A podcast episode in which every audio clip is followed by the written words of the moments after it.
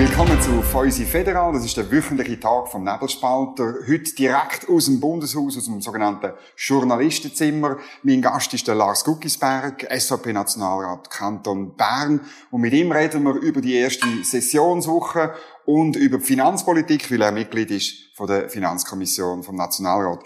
Ich habe ihm ein Wein aus dem Kanton Bern natürlich mitgebracht, vom Bielersee. Ähm, Bielersee Wein ist eigentlich nicht mehr ein Geheimtipp. Das weiss man schon weit umeinander, dass er gut ist. Aber ähm, immer wieder eine gute Gelegenheit, zum das genießen. Zum Wohl. Zum Wohl. Schön, bist du da. Merci vielmals. Wunderbar. Frisch und fröhlich. Äh, Erinnerung an den Sommer, hä? Bielersee, super. Genau, wunderbar.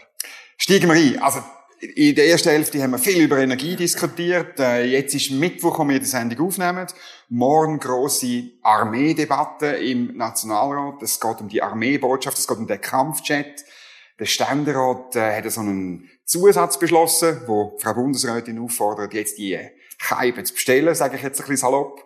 Und die Kommission im Nationalrat ist dafür. Das wird wahrscheinlich so durchgehen, oder täusche ich mich? Ich gehe davon aus, dass es so wird durchgehen. Und zum Glück wird es so durchgehen.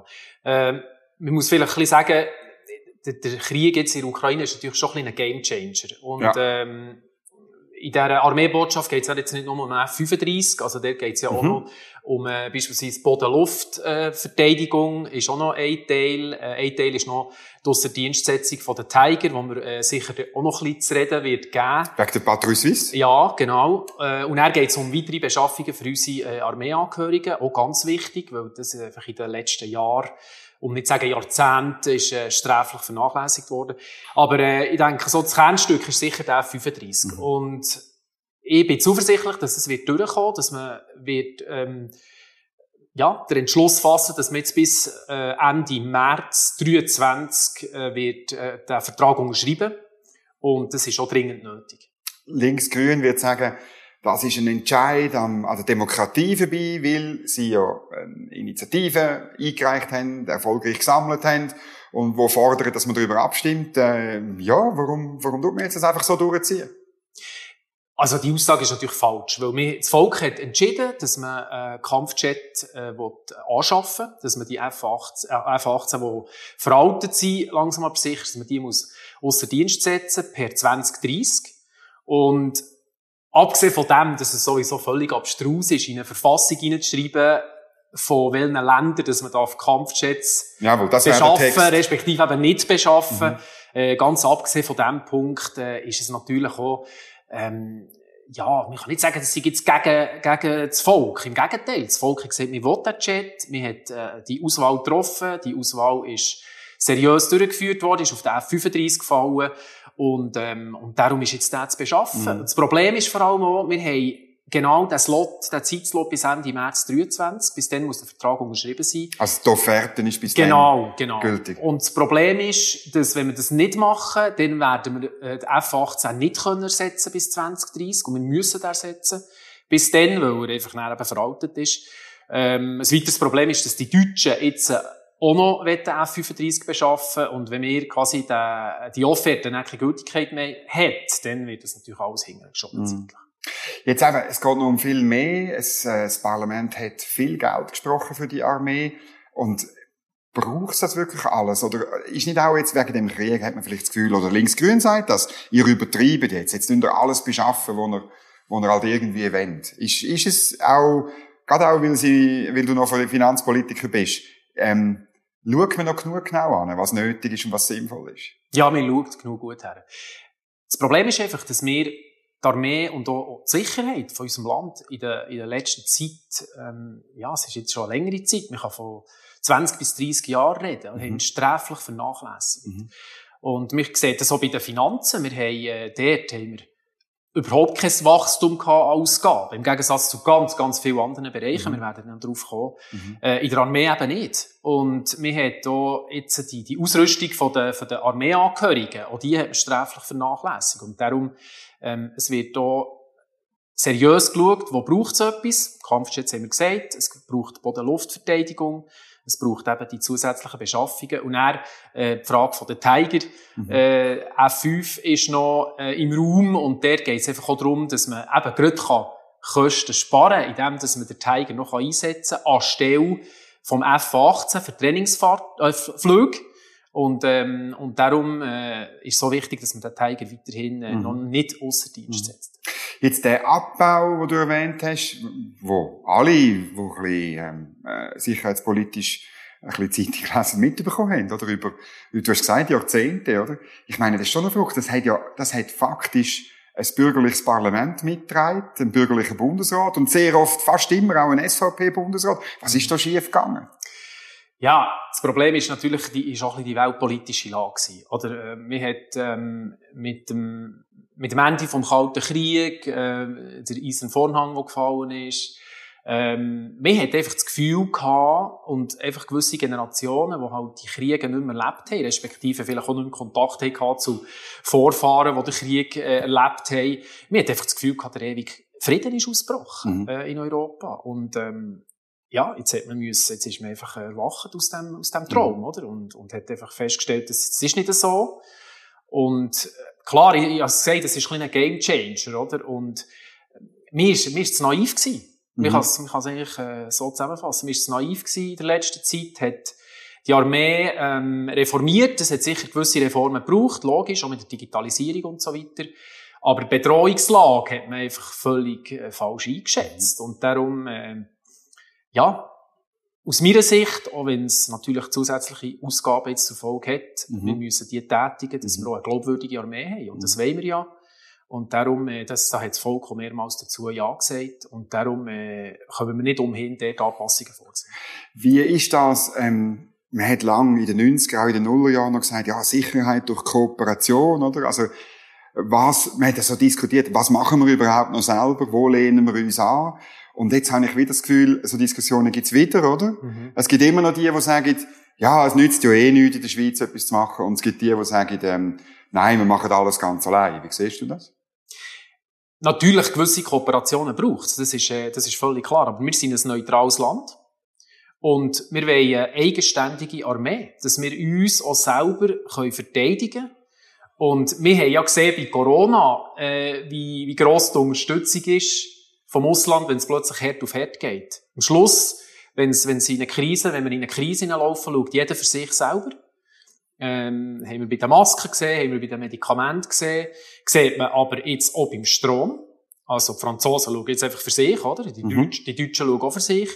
Und darum ist es ganz wichtig, dass wir dort einfach eine Eigenständigkeit mhm. behalten, mhm. dass wir eine eigene Armee haben, die natürlich auf unsere Bedürfnisse äh, angepasst ist. Mhm selbstverständlich braucht es so irgendwo ähm, ja, Kooperationen, dass man vielleicht auch, auch zusammen kann Trainings machen dass man vielleicht gewisse Sachen auch abgleicht, gewisse Systeme und so, aber wir müssen grundsätzlich selber können entscheiden, was wir für eine äh, Armee wollen, was wir für eine Landesverteidigung wollen und darum äh, ja, bin ich der festen Überzeugung, dass es richtig ist, eben die eigene Armee mhm. zu haben.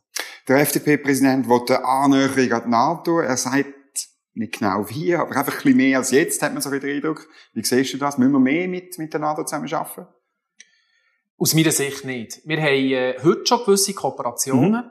Und ich denke, das Ausmaß von diesen Kooperationen, das längt. Wir müssen nicht näher an die NATO rücken, weil dadurch geben wir dann auch unsere Neutralität mindestens schleichend auf. Also, mhm. Äh, wir dürfen uns nicht abhängig machen von, von den umliegenden Staaten und nicht von der NATO. Und darum, äh, ich finde, so wie es heute ist, das Ausmaß von dem, was wir heute haben, ist, ist richtig und gut und ich würde auf, auf dieser Linie mhm. weiterfahren. Du hast jetzt verschiedene Themen gesagt, wo du sagst, also eben Energie, auch, auch Versorgung, du hast die Pandemie erwähnt, wo du das Gefühl hast, wir müssen wieder mehr wie eine Art Hausaufgaben selber machen. Ist das, ist das der Trend jetzt von den 20er Jahren irgendwie so ein bisschen, ja, nein, ich, ich, diskutiere das mit vielen da im Parlament, ja. und zwar egal ob links oder rechts, ja. oder? Ähm, ähm, ja. Schwerpunkt setzen wir dann ein bisschen anders. Die einen reden genau. mehr von der Pflege und andere mehr vom Militär, aber am Schluss habe ich das Gefühl, ja, das, das ist vielleicht auch eine Lehre aus den letzten zwei, drei Jahren, oder? Auf jeden Fall. Also, wir reden ja heute schon wieder ein bisschen von dem Plan Wahlen, oder? Ich weiss auch nicht, äh, ja. das wäre jetzt... Friedrich Karl Wahlen Bundesrat, ja, genau. ähm, in, im Krieg, also ja. nein, Bundesrat erst später, aber im Krieg verantwortlich für die Landesversorgung. Genau. Muss man erwähnen, ja. Äh, klar, das ist zu dieser Zeit der Plan gewesen. Äh, wir müssen es natürlich adaptieren auf die heutige Zeit. Mhm. Aber es ist natürlich eine Tatsache, oder? Wir haben in, in, in mehreren Bereichen müssen wir schauen, dass wir äh, in, in einer Krise, in, in verschiedensten Bereichen ähm, parat sind und, und dort uns können vorbereiten auf solche Sachen. Also Lebensmittel, Medikamente, äh, eben Sicherheit ist gesagt worden, Energie ist ganz wichtig. Das sind alles Bereiche, wo wir müssen die Landesversorgung können sicherstellen mhm. und das über eine längere Zeit. Mhm. Und ähm, klar, ich meine, die Ereignisse jetzt von den letzten Jahren und, und aktuell, ähm, ja, die zeigen uns eben, dass wir das, äh, dass wir naiv sind, mhm. dass wir es ein bisschen vernachlässigt haben und dass wir dort unbedingt äh, Nachholbedarf mhm. haben. Das wird auf jeden Fall ähm, viel Geld kosten. Ähm, auch schon in der Sommersession, der Uli Maurer hat sich beschwert, dass sie die teuerste Session war, seit er Finanzminister mhm. ist. Äh, ähm, SBB, mhm. Krankenkassenprämie, Geld für die Armee eben auch, oder? Man hat gesagt, man geht auf 1% auf bis 2030. Ähm, das Parlament beschließt Ausgaben am laufenden Band. Äh, du bist Finanzpolitiker. Ähm, du hast wesentlich mitgeschafft an einem Papier, mhm. wo das will, ich weiß nicht, ändern oder was, ja, ich meine, man, man läuft schon in eine schwierige Situation rein, wenn, wenn die Beschlüsse, die das Parlament macht, alle umgesetzt werden, ja. dann gibt's äh, ein, ein riesen Minus. Also eigentlich können wir uns das nicht leisten, wo da oben beschlossen worden ist. Ja, es ist, es ist genau, wie du sagst. Aber es hat viel früher angefangen, oder? Wir sind seit 20, 30 Jahren sind wir dran, jedes Jahr immer mehr auszugeben. Das ist das ist nicht nachvollziehbar, ist auch nicht logisch. Also wir geben immer mehr, wir haben immer mehr ausgegeben, als die Wirtschaft gewachsen ist. Und das ist schon mal ein schlechter Trend, oder? Wir haben, ähm, ich kann Zahlen nennen, oder? Wir haben 160 Prozent, in den letzten 30 Jahren 160 Prozent mehr Ausgaben, aber nur 90 Prozent höheres Bruttoinlandprodukt. Und mhm. Das ist, äh, wenn der Staat in, in, in einem sättigen Ausmaß mehr wächst als die Wirtschaft, ist das sicher ein schlechtes Zeichen. Und wir haben zusätzlich immer eine Milliarde mehr gehabt pro Jahr, durchschnittlich. Mhm. Und ähm, du hast gesagt, äh, mit Corona hat sich die Situation jetzt noch verschärft. Wir haben äh, 100 Milliarden Schulden gehabt, was auch schon viel ist. Mhm. Jetzt sind es wieder 135 Milliarden. Mhm. Und es ist einfach das Problem, äh, dass wir jetzt auf 2027, ähm, dass wir äh, ja nicht nur eine düstere Finanzaussicht haben, sondern äh, äh, brandschwarz, oder? Also es sieht wirklich, sieht wirklich ganz schlecht aus. Ja. Und äh, auch die Schuldenbremse kann nicht eingehalten werden, das hat Uli Maurer äh, auch mhm. betont und äh, so kann es einfach schlicht nicht weitergehen. Mhm. Und mit den Beschlüssen, die du erwähnt hast, oder? wir haben Gegenvorschläge äh, jetzt im Raum zu der Gletscherinitiative, wir haben Gegenvorschlag zu der Prämiesenkungsinitiative, wir haben zusätzliche Ausgaben für Kindertagesstätten, äh, ich bin nicht grundsätzlich gegen Kindertagesstätten, ich will das hier festhalten, aber es ist nicht eine Bundesangelegenheit. Mhm. Es ist nicht am Bund hier auch noch Ausgaben zu tätigen zu diesem Thema, weil das sind Kantone zuständig. Aber mhm. auch hier ist mir jetzt auch wieder grosszügig gewesen. Äh, das Bundes, wie soll ich sagen, der Bundeshaushalt wird immer mehr zum, zum einem Selbstbedienungs, äh, Selbstbedienungsladen. Es ist ein Wunschkonzert, von, vor allem von, von Mitte links, weil am Schluss haben die Mehrheiten einen Ausschlag gegeben. Also, Fazit, es kann nicht so weitergehen. Mhm. Und das ist äh, auch der Anlass für uns zu sagen, so, jetzt müssen wir einfach Nägel mit Köpfen machen und sagen, wo wollen wir jetzt, äh, welche Massnahmen ergreifen, dass wir, dass wir die Ausgaben Griff mhm. bekommen. Ja, wenn 25 Prozent einsparen, ähm, also das ist sehr viel, das läuft dann irgendwie auf, auf ja, rund 20 äh, Milliarden raus, oder? Wenn ich so richtig, ja? Ja, also 25 Prozent ist jetzt, ja, man muss immer auch ein bisschen den Zeithorizont sehen. Okay, nicht von einem Jahr aufs andere, ist klar. Nein, nein, das ist aber in der, in der Tendenz, oder? Ich meine, ja, wie, wie machen wir das? Also nimmst, nimmst du denn den Rotstift führen und streichst einfach überall, oder wie, wie? Also, wir haben zuerst mal gesagt, wir müssen in den Bereichen vor allem schauen, die in den letzten Jahrzehnten überproportional gewachsen sind. Wir mhm. haben und das sind? Das sind die soziale Wohlfahrt, eine Vervierfachung von den mhm. Ausgaben. Ist AHV. grösste Ausgabenposten. Mhm.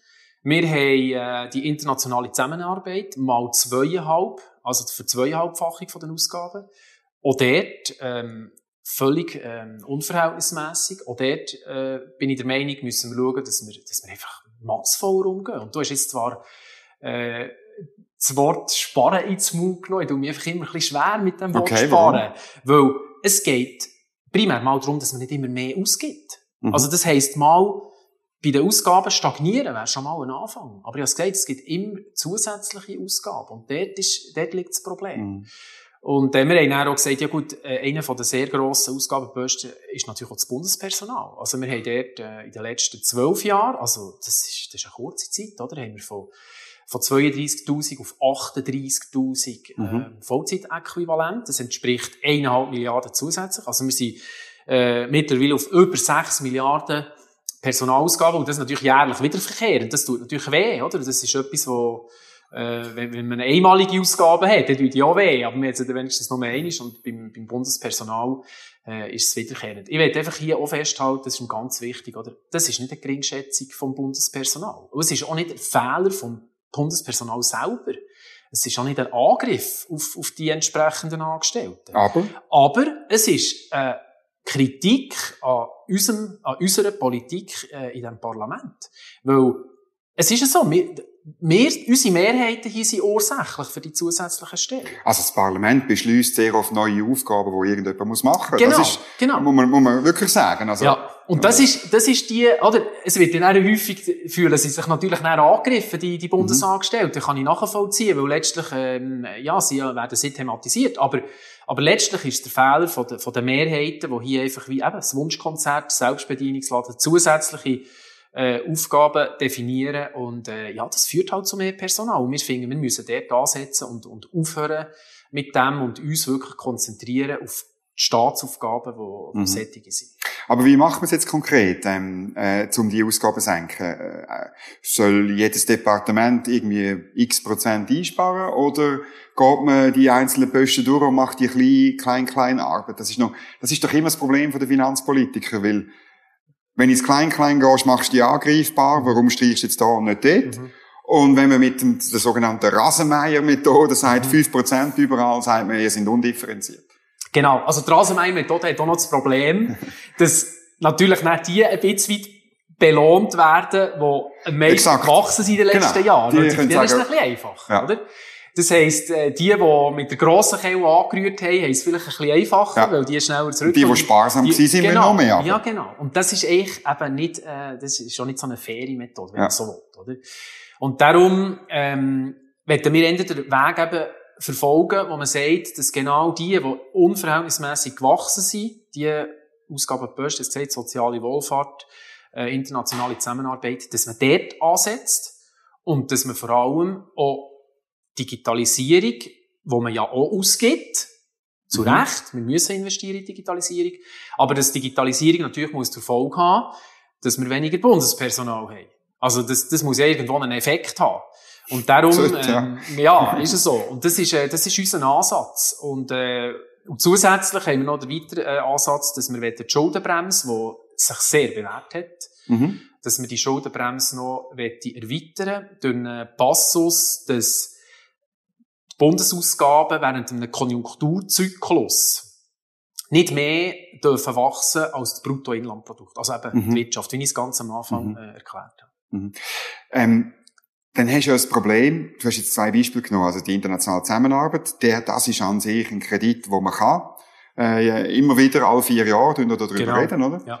Bei anderen Sachen, bei der sozialen Wohlfahrt, äh, oder auch beim Verkehr, äh, öffentlichen Verkehr oder, oder ähm, ähm, Nationalstrassenfonds, mhm. dort ist es schwieriger. Das ist gesetzlich, sogenannt eine gebundene Ausgabe, ja, oder?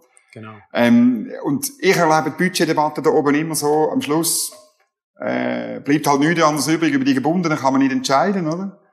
Und dann redet man an sich nur noch über die Landwirtschaft, redet man, da, wo wir, wenn die natürlich nichts machen.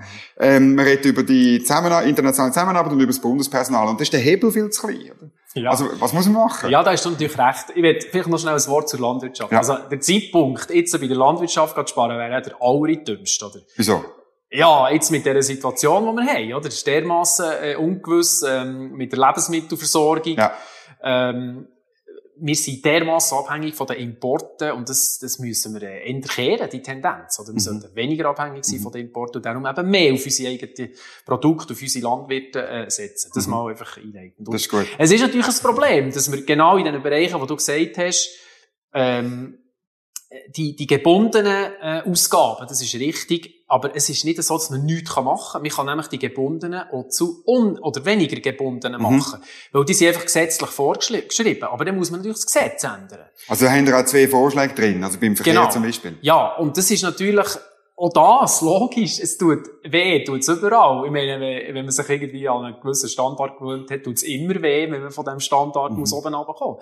Aber wir kommen nicht drum um, etwas zu machen. Äh, ich habe es gesagt, wir müssen die Ausgaben unbedingt abbringen und das ist sicher ein Ansatz, dass wir eben bei diesen Fonds, äh, wo wir haben, und die Fonds, die sind eben gesetzlich geregelt und sie, wegen dem sind sie gebunden, die Ausgaben, dass man die Fonds quasi äh, aufhebt und dann einen besseren Zugriff hat mhm. in der Budgetdebatte.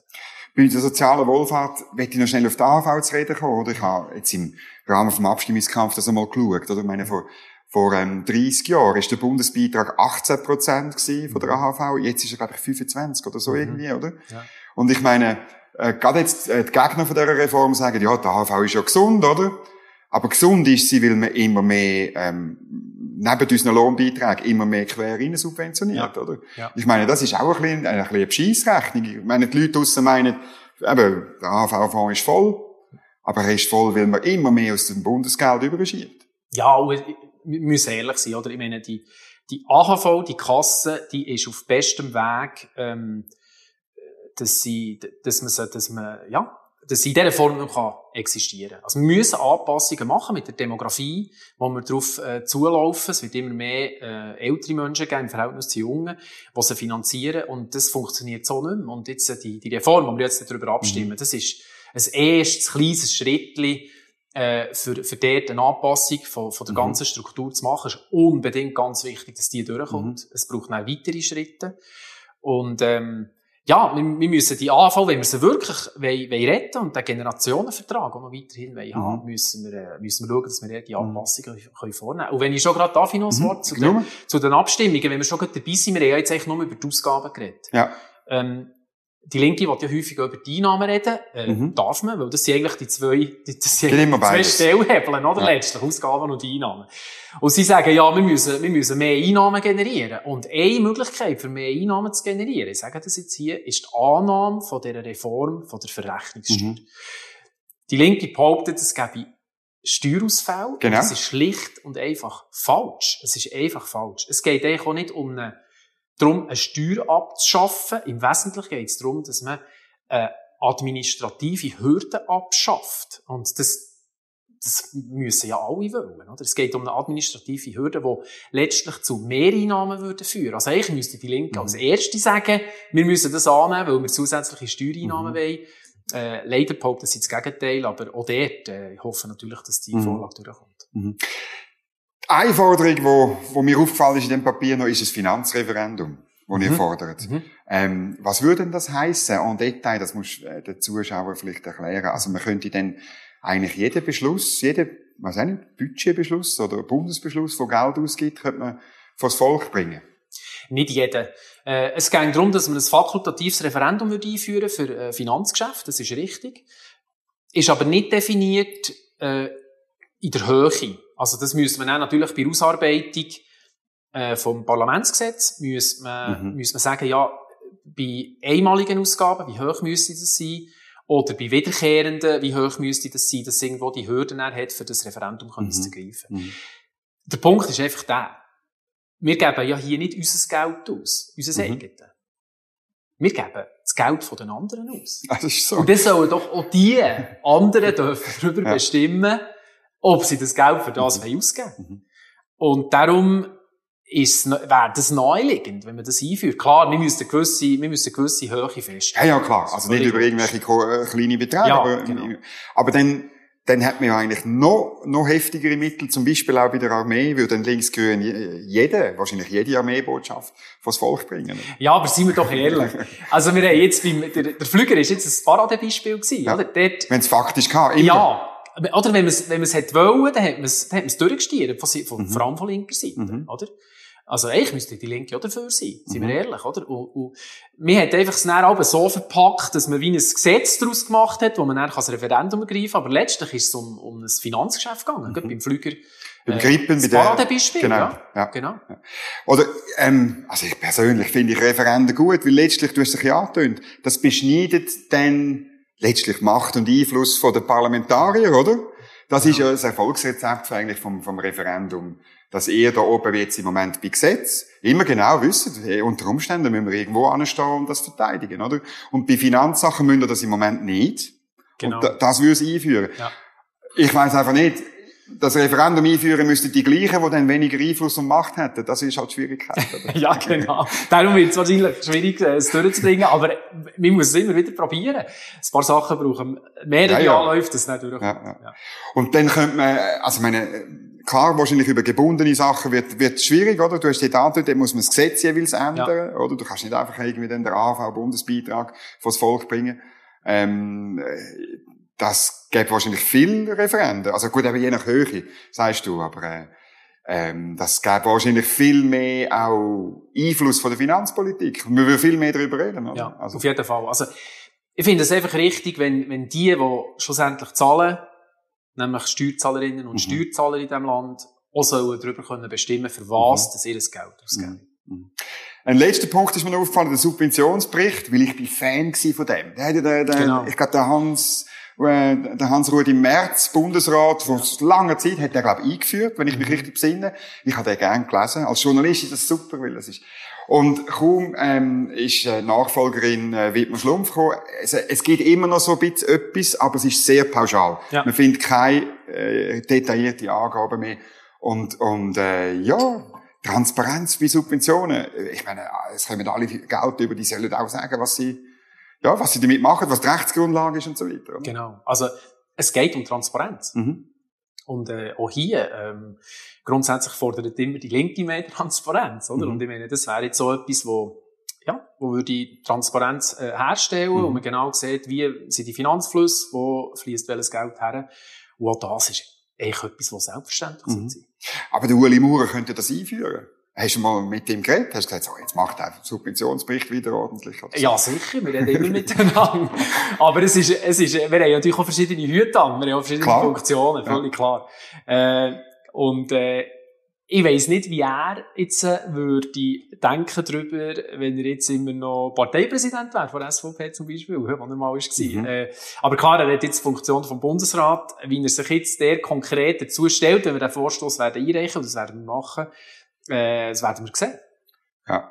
Und dann können wir unter Umständen noch einiges darüber diskutieren. Lars Guckisberg, merci für den Besuch, merci für die Diskussion und noch eine schöne Session. Merci vielmals. Zum merci, Dominik. Zum Wohl.